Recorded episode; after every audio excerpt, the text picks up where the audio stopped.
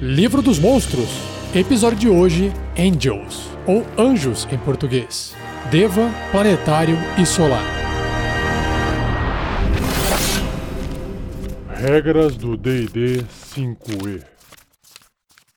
Uma produção RPG Next.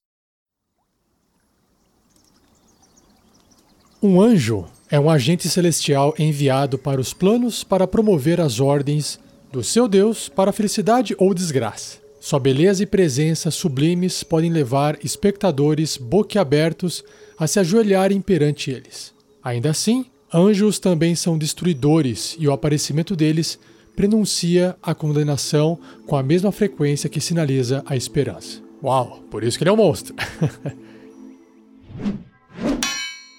Fragmentos do Divino. Anjos são formados pela essência astral da benevolência dos deuses e são, portanto, seres divinos de grande poder e premonição.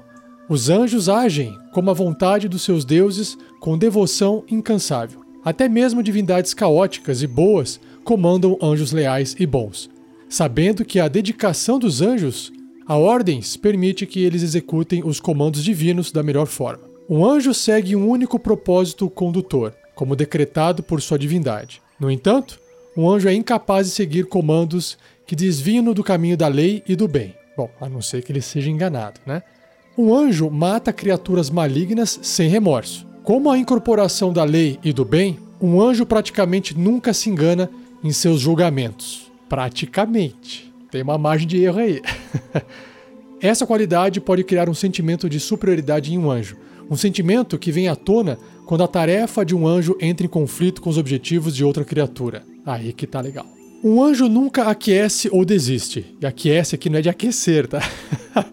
é consentir, né? Ele não consente. Ele não tem um comportamento transigente. Ele não cede ou desiste. Quando um anjo é enviado para ajudar os mortais, ele é enviado não para servir, mas para comandar. Os deuses do bem, portanto, enviam seus anjos entre os mortais apenas em resposta às mais terríveis circunstâncias.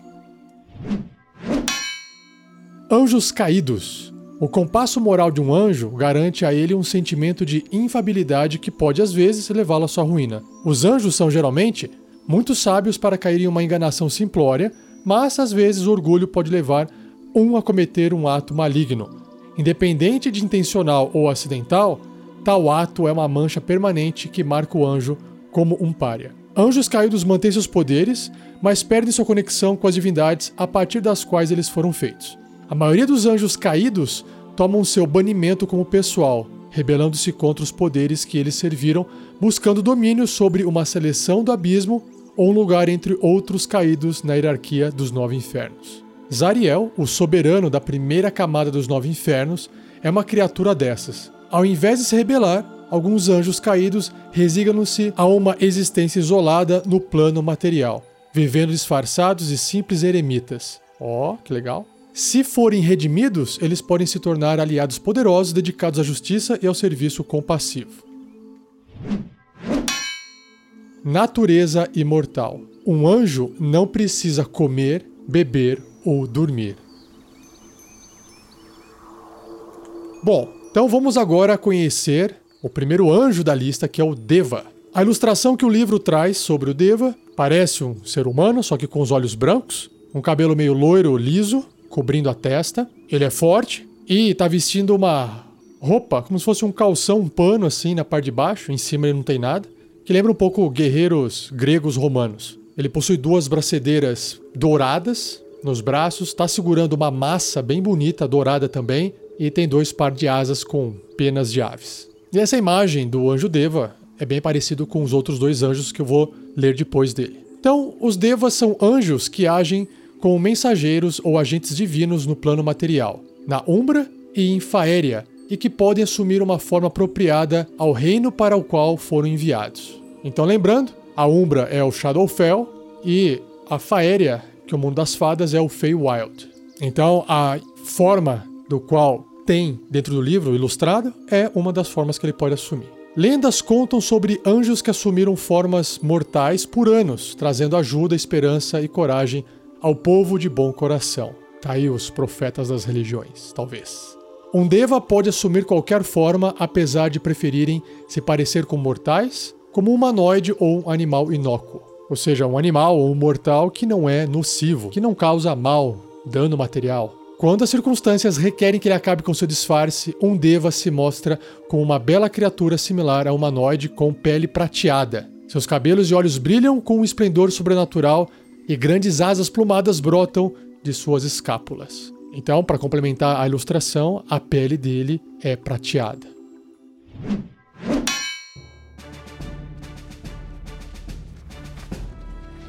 Indo para o bloco de estatísticas do anjo Deva, então ele é um celestial médio, tamanho de um ser humano, leal e bom. Uma classe armadura 17, tendo uma armadura natural, e 17 uma boa armadura. Pontos de vida 136, caraca. Ele se desloca igual um humano, só que voa 27 metros, então uma boa velocidade. Sobre os seus atributos físicos e mentais, ele tem todos bem altos. Então, força 18, destreza 18, constituição 18, inteligência 17, sabedoria 20, carisma 20. Imagina! é um super, uma super criatura. Então ele tem melhorias em testes de resistência, sabedoria e carisma, perícias, intuição, percepção, tudo com bônus alto de mais 9. Resistências a dano, ou seja, todo o dano é reduzido pela metade. Dano radiante, contusão, que é de pancada, perfurante e cortante de ataques que não sejam mágicos. E também tem imunidades a algumas condições. Enfeitiçado, ele não pode ser enfeitiçado, nenhuma magia que enfeitiça, mexe na mente, vai afetar ele não consegue ficar exausto, olha só que legal. Então ele pode ficar sem comer, sem beber, sem dormir, pode correr, correr, correr, correr e nunca ficar exausto. Não pode ser amedrontado. Muito massa. Sobre os seus sentidos, ele tem visão no escuro de 36 metros, que é uma boa distância, é o dobro de uma visão no escuro normal, que é 18 metros, né? Percepção passiva de 19, altíssima. E sobre os idiomas, todos. Consegue falar todos os idiomas e ainda tem telepatia de 120 pés, que são 36 metros. Caraca, que poderoso! O seu nível de desafio é 10, concede 5.900 pontos de experiência se derrotado. Sobre algumas habilidades que ele tem, a primeira é Armas Angelicais. Os ataques armados do Deva são mágicos. Quando o Deva atinge com qualquer arma, a arma causa 4d8 de dano radiante, que já está incluso no ataque extra que já vou descrever quando entrar nas ações. Então é uma pancada de dano mágico aqui. Muito legal. Outra habilidade, conjuração inata.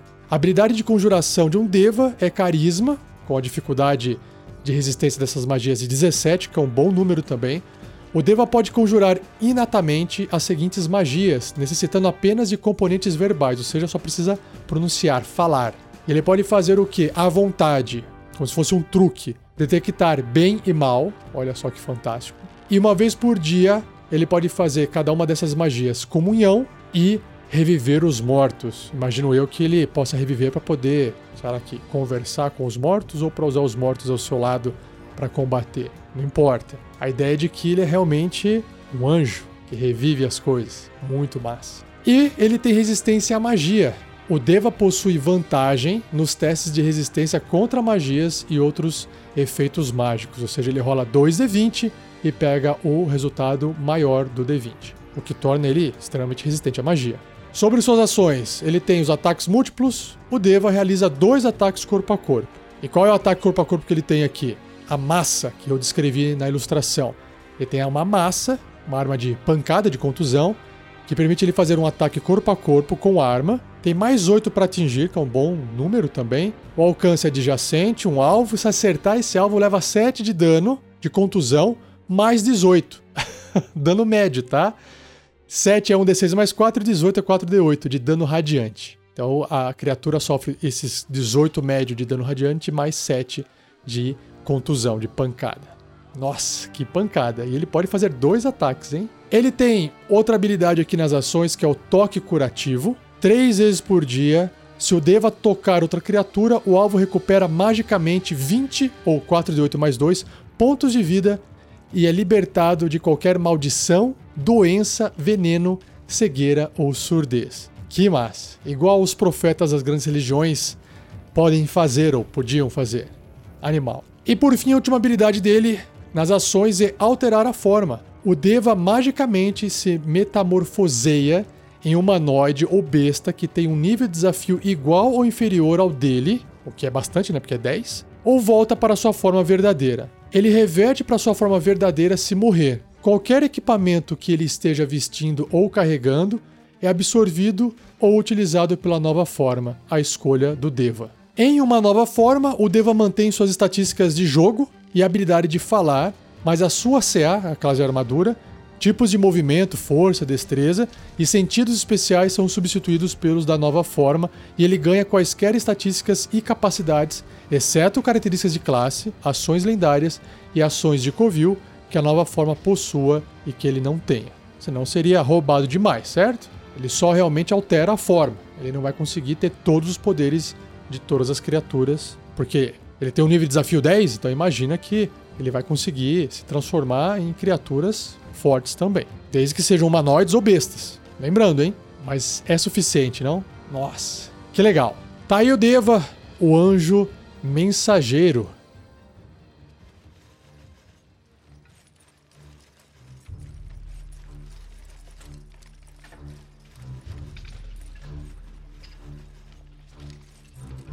Então vamos lá. Ideia de aventura. Imagine o seguinte: os aventureiros estão andando numa trilha em uma missão tradicional, talvez eliminar goblins de uma região infestada por eles, e de repente lá no meio tem um eremita andando. Ele diz que estava ali, que sobreviveu aos goblins, e aí os aventureiros fazem um contato com ele, e para disfarçar, ele acaba conversando, acaba aceitando talvez a ajuda dos aventureiros, enfim. Mas imagina que aí de repente ele não precisa comer. Perceba que ele pode comer, ele pode beber, ele pode fingir que ele dorme. Mas alguém ali por perto pode desconfiar dele e falar assim: puxa, esse cara não tem fome, ou ele bebe só quando a gente pede para ele beber. Pode ser que esse anjo caído, que está no plano material, ali, sei lá, se punindo, ele ainda gostaria de fazer o bem de alguma forma, mas já não tem força, tá deprimido e talvez ele passe informações para os jogadores fazerem algumas coisas e falar, olha,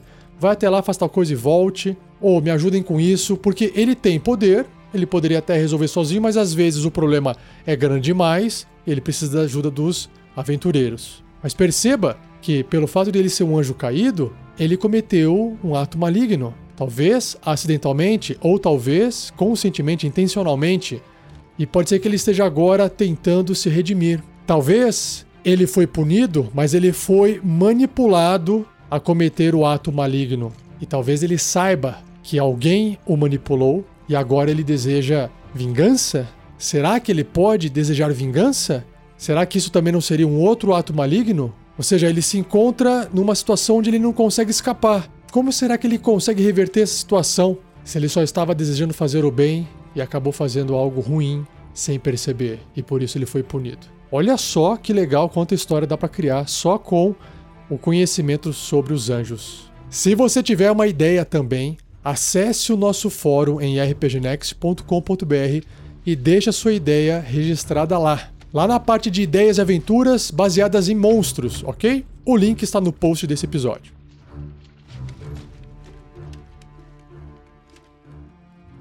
Seja você também um guerreiro ou uma guerreira do bem. Para saber mais, acesse padrim.com.br barra rpgnext ou picpay.me barra rpgnext.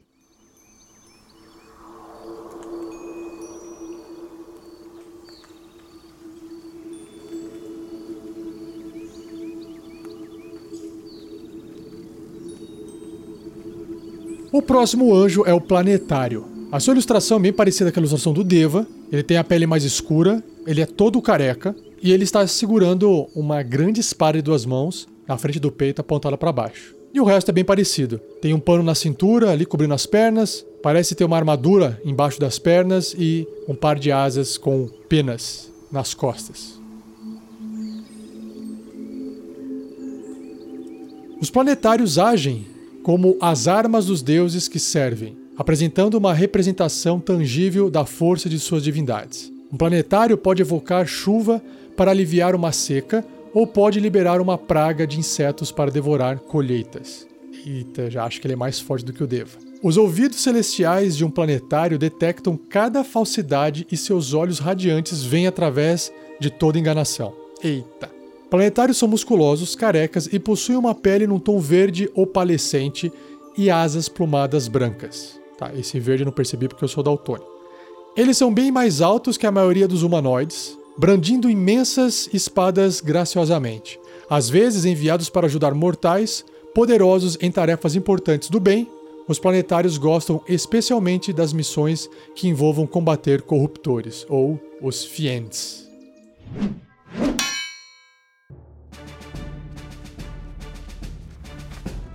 Então, aqui no bloco de estatísticas do planetário já diz que ele é um celestial grande, não é médio. Então ele é um humanoide gigante, tamanho de um ogro, tamanho de um troll. Ele é leal e bom, mas imagina um anjo desse na sua frente. Sua classe armadura é 19, maior que o do Deva, uma armadura natural. Pontos de vida 200. Ele se desloca a 12 metros andando e voa 36 metros. Também mais rápido do que o Deva. Bom, se o Deva já era forte nos seus atributos, o planetário é mais ainda. Força 24, destreza 20, constituição 24, inteligência 19, sabedoria 22, carisma 25. É extremamente poderoso isso. Teste de resistência tem bônus de mais 12 em constituição, mais 11 em sabedoria, mais 12 em carisma. O D20 quase não precisa rolar mais. Perícias, percepção mais 11, para representar que ele consegue olhar através de toda enganação. Resistência a dano, ou seja, todo o dano vai ser reduzido pela metade. Radiante, contusão, perfurante e cortante de ataques são mágicos, igual o Deva aqui. Imunidade, a condição de enfeitiçado, exausto e amedrontado, igual o Deva também. Sobre os seus sentidos, visão verdadeira. Eita, ferrou. 36 metros, 120 pés.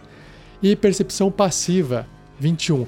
Essa visão verdadeira é extremamente forte. Então, uma criatura invisível não consegue se esconder dele. Ele enxerga a forma verdadeira de um doppelganger, de um duplo. Se a criatura tiver em outra forma, ele olha e consegue identificar a forma original dela. Isso é visão verdadeira. O escuro não adianta nada, não faz diferença se está dia ou se está noite para ele. Olha o poder dessa criatura. Idiomas também, todos e telepatia 36 metros. Seu nível de desafio é 16. Caraca.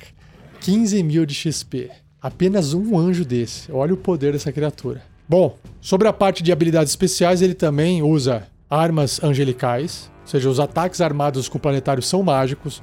Não significa que ele tem que usar a arma dele. Ele pegou uma arma ali e o ataque dele vai ser mágico. Então, se ele atingir qualquer alvo com uma arma, ele causa 5d8 de dano radiante, que também é mais forte do que o Deva. Ele tem uma outra habilidade diferente, que é consciência divina.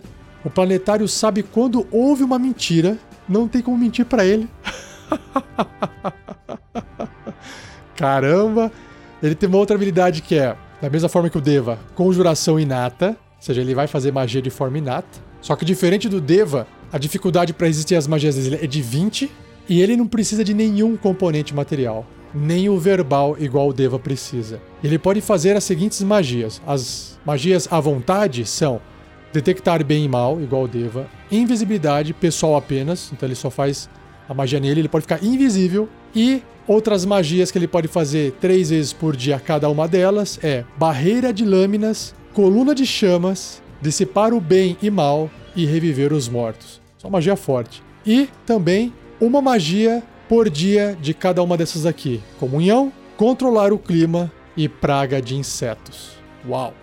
Se você quiser conhecer mais sobre essas magias, ouça os episódios do Regras do D&D 5e sobre magias, os episódios anteriores que já foram publicados. E por fim, ele também tem resistência à magia, ou seja, ele faz testes com vantagem quando for fazer um teste de resistência contra magia ou efeitos mágicos, igual o Deva. E nas suas ações também tem ataques múltiplos, ele faz dois ataques corpo a corpo, só que ao invés de usar a massa, ele usa a sua espada grande, que é uma Great Sword, um ataque corpo a corpo com arma, mais 12 para atingir o seu alvo.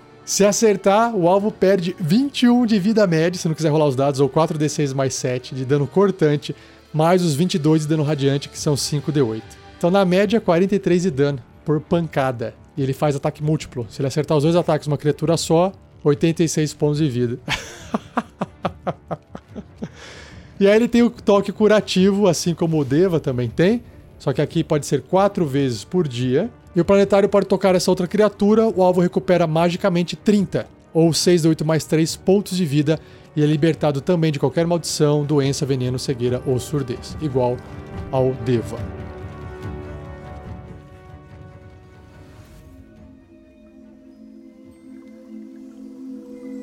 Por fim, o Solar, que imagino eu que seja o anjo mais forte de todos, aqui do livro do monstro, pelo menos. Sua ilustração é parecida como todos os outros anjos, só que ele está vestindo uma roupa de tecido de corpo inteiro, parece um pouco um monge e tem alguns pedaços de armadura no ombro e bracedeiras. Ele tem o cabelo comprido, é meio moreno, olho branco também e asas de anjo convencionais. Vamos ver aqui, ó. Um solar é similar a um deus em sua glória e poder. No campo de batalha, a espada do solar sobrevoa o combate à sua vontade e uma única flecha do arco de um solar pode levar um alvo à morte ao contato. Então, a gente já sabe que além da espada ele vai ter a arco e flecha aí. A força celestial de um solar é tão grandiosa que até mesmo os principais demônios tremem perante seus comandos ressonantes. Dizem que existem apenas 24 solares. Os poucos solares conhecidos são comissários e divindades específicas. Os outros descansam num estado de contemplação, esperando pelo momento quando seus serviços serão necessários para afastar alguma ameaça cósmica para a causa do bem.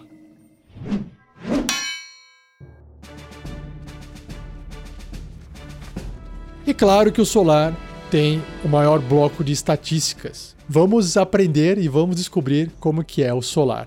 Bom, ele não é maior que o planetário, ele continua sendo grande.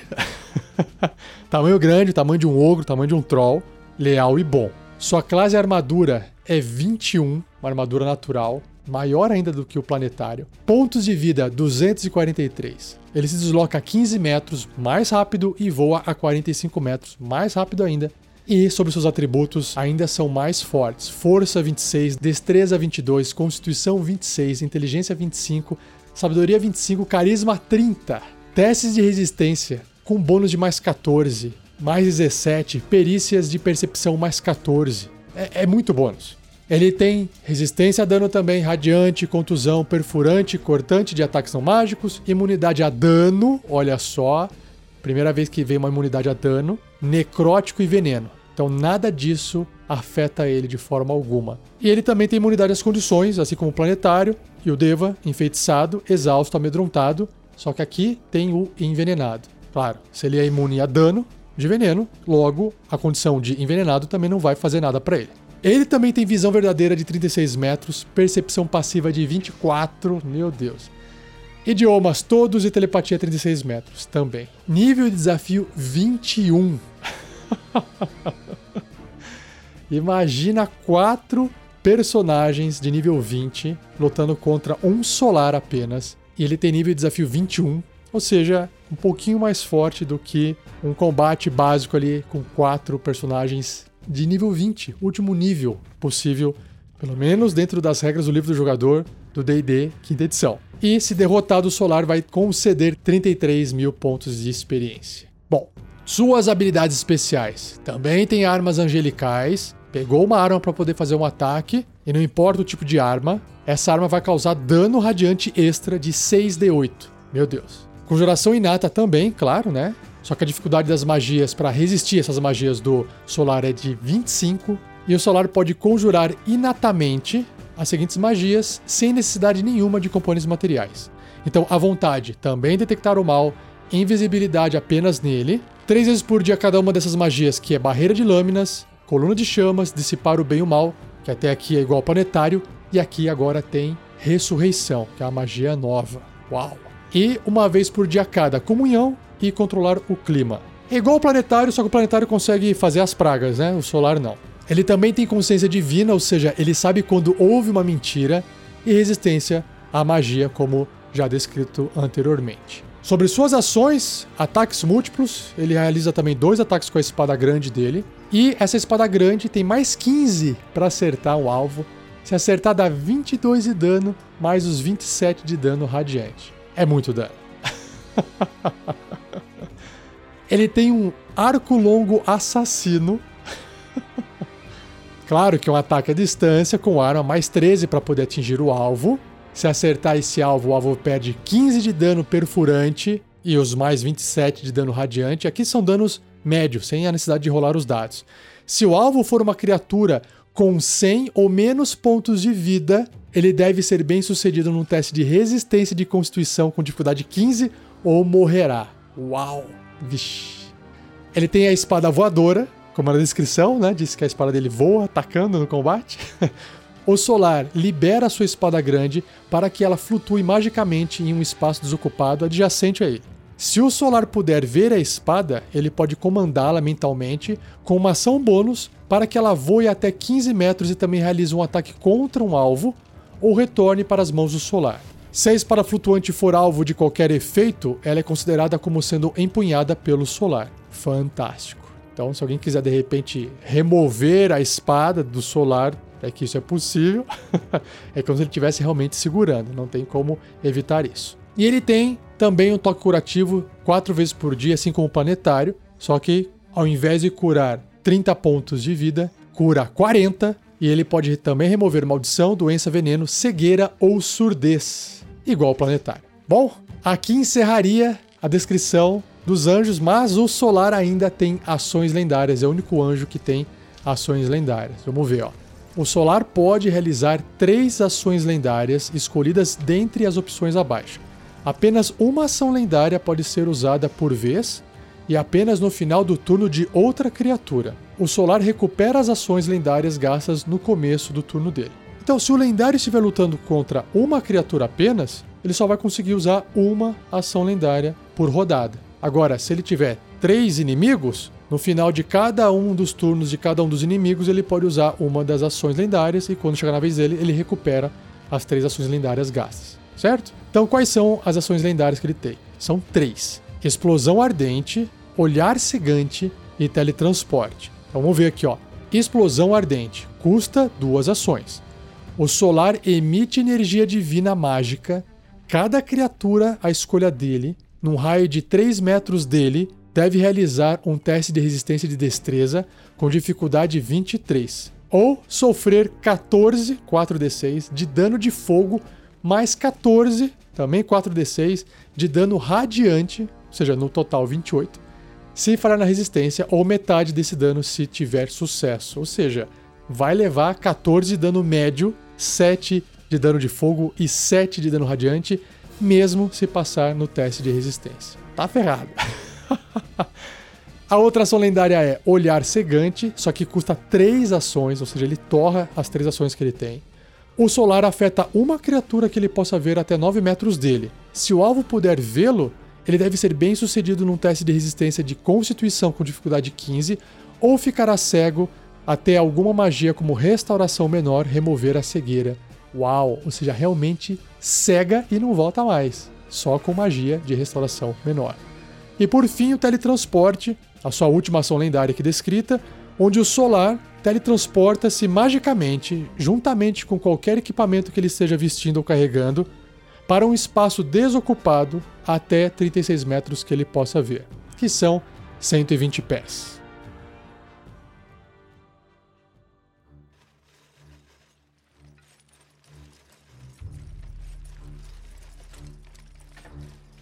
Para finalizar, eu vou dar aqui mais uma ideia de aventura, dessa vez focando em uma aventura one shot, uma aventura curta que possa durar duas a quatro horas ali numa tarde sentando em volta de uma mesa num evento, por exemplo. O mestre pode preparar uma aventura para anjos. Esses anjos podem ter sido expulsos do paraíso, são anjos caídos e agora eles têm que buscar uma forma de redenção.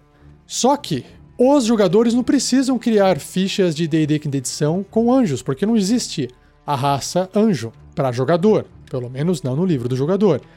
Então você pode até usar a ficha de monstro e os jogadores jogam com monstros. Como o inferno é cheio de criaturas extremamente fortes, nada impede de vocês serem, por exemplo, planetários, solares, depende do nível de criaturas que você vai querer jogar contra os aventureiros. Porque planetário e o Solar são muito fortes. O Deva, por ter um nível de desafio 10, tá ali no meio da evolução entre 1 e 20, se comparado ao nível de personagem jogador, talvez fique mais fácil de colocar uma variedade de criaturas não tão fortes, enfim. Mas se você quiser realmente falar assim, olha, fazer uma aventura épica dos 24 solares que existem, três foram convocados para poder fazer uma limpa num nível X do inferno por algum motivo.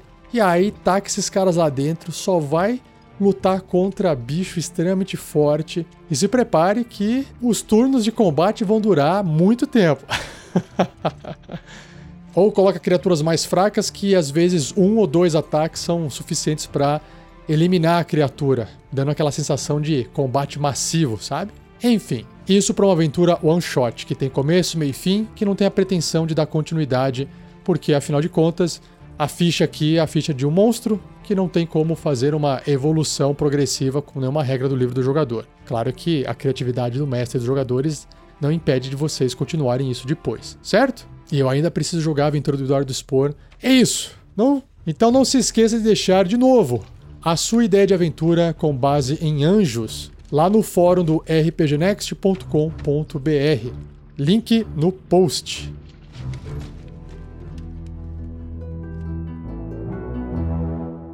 Se você tiver dúvidas sobre as regras do D&D 5e, envie um e-mail para mim, para rafael47@rpgnext.com.br ou escreva no post desse episódio.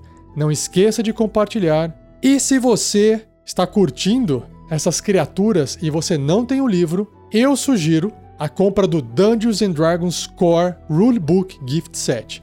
Aí você fala, pô, Rafael, mas eu não sei inglês, eu não entendo inglês. Vou te falar uma coisa. Eu prefiro o livro em inglês porque foi escrito originalmente em inglês. O inglês está dentro da vida de todo mundo. Dificilmente você não tem contato com inglês. Diferente se fosse japonês ou se fosse alemão, a gente não tá batendo o olho na rua e olhando coisas na internet que estão escritas constantemente em japonês, alemão ou outras línguas. Agora, inglês está em todo lugar. Então, todo mundo sai alguma coisa em inglês.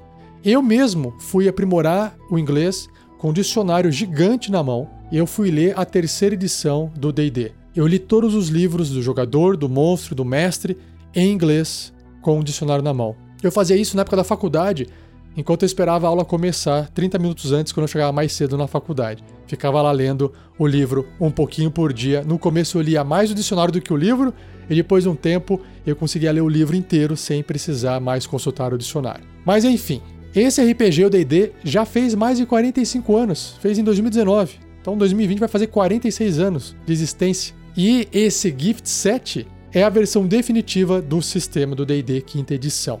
Os livros do Gift Set não adianta você comprar os três livros separados, é o conjunto dos três livros juntos, que além dos três livros juntos vem um case, uma caixinha e mais o escudo do mestre. Eles já vêm corrigidos com as erratas. É um link afiliado da Amazon, você pode comprar no cartão de crédito parcelado, é um ótimo presente e os livros são maravilhosos. Então acesse o post do nosso episódio, tem um link para você ver quanto que está o valor do livro. Esses três livros, mais o escudo do mestre, mais uma caixa bonita para poder guardar todos os livros, é fantástico. Eu já tenho uma cópia, adoro elas e outra, livro na prateleira, serve para consulta e vai durar a vida inteira se você cuidar bem do seu livro. E lá na frente, ainda se você precisar vender por algum motivo, vai valer mais do que hoje, isso eu tenho certeza, porque vai ser um produto que não existe mais. Dá uma olhadinha no link antes que as cópias acabem e não tenha mais para vender, porque o estoque é limitado, tá bom? Ah, e você vai ajudar também o RPG Next. Chega! E não perca o próximo episódio, onde irei apresentar a você os monstros, objetos animados, Ankheg e Azer. Beleza? Então, muito obrigado, um abraço e até!